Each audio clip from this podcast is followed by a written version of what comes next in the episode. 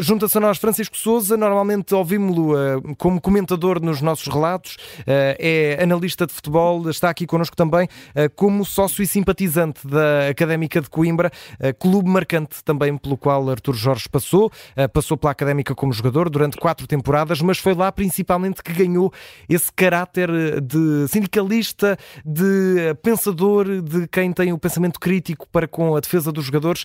E Francisco Souza, bem-vindo, gostava de perguntar principalmente sobre isso. Um, e, e, tu passaste por Coimbra, obviamente, és sócio da, da Académica.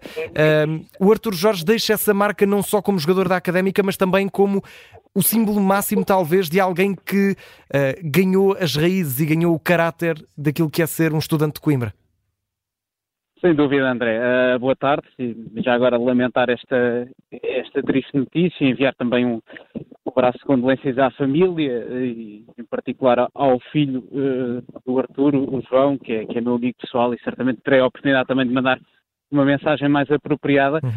Uh, mas é, foi de facto uma figura incontornável da, da, académica, do futebol português, já agora, não podemos esquecer, evidentemente, também tudo aquilo que fez. Uh, desde logo com a conquista europeia no futebol do Porto em 1987, mas de facto na académica acabou por ganhar esse, esse espírito, não é? Combativo, reivindicativo, um homem das artes também, uma pessoa de grande abrangência e de certamente um caráter muito, muito próprio, muito particular.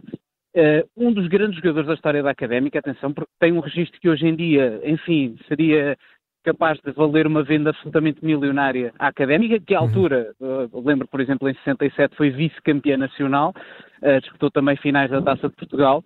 Ele marcou 94 gols em 112 jogos. É impressionante. Uh, Ele tem uma época, sim. Francisco, em, que, em 77, 68, em que faz 39 gols em 32 jogos. É, é, sim, sim, é impressionante, é impressionante foi absolutamente espetacular tudo aquilo que fez enquanto jogador e que depois teve continuidade no Benfica, em que foi também duas vezes consecutivas uh, melhor marcador do campeonato.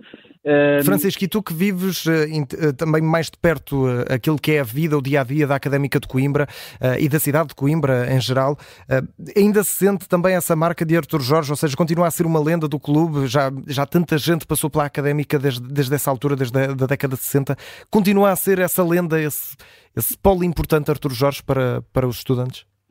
Sim, até porque ele depois tem também a passagem como treinador, embora não tenha sido um, de uma duração tão longa quanto a de jogador, ainda assim numa época em que a Académica lutava desesperadamente para se manter na, na Primeira Liga e conseguiu, época 2002-2003, depois ele sai no, no, início da época 2003-2004, que coincide precisamente com a época em que a Académica muda para o estádio uh, novo, Uh, mas uh, continua a ser recordado. Aliás, há alguns painéis uh, de antigos jogadores no, no, estádio, também no Museu da Académica, e o Arthur Jorge é um dos nomes incontornáveis. Está uma das fotografias também mais icónicas à época, inclusivamente uma com, com o Eusébio, enquanto um estava na Benfica e o outro na Académica.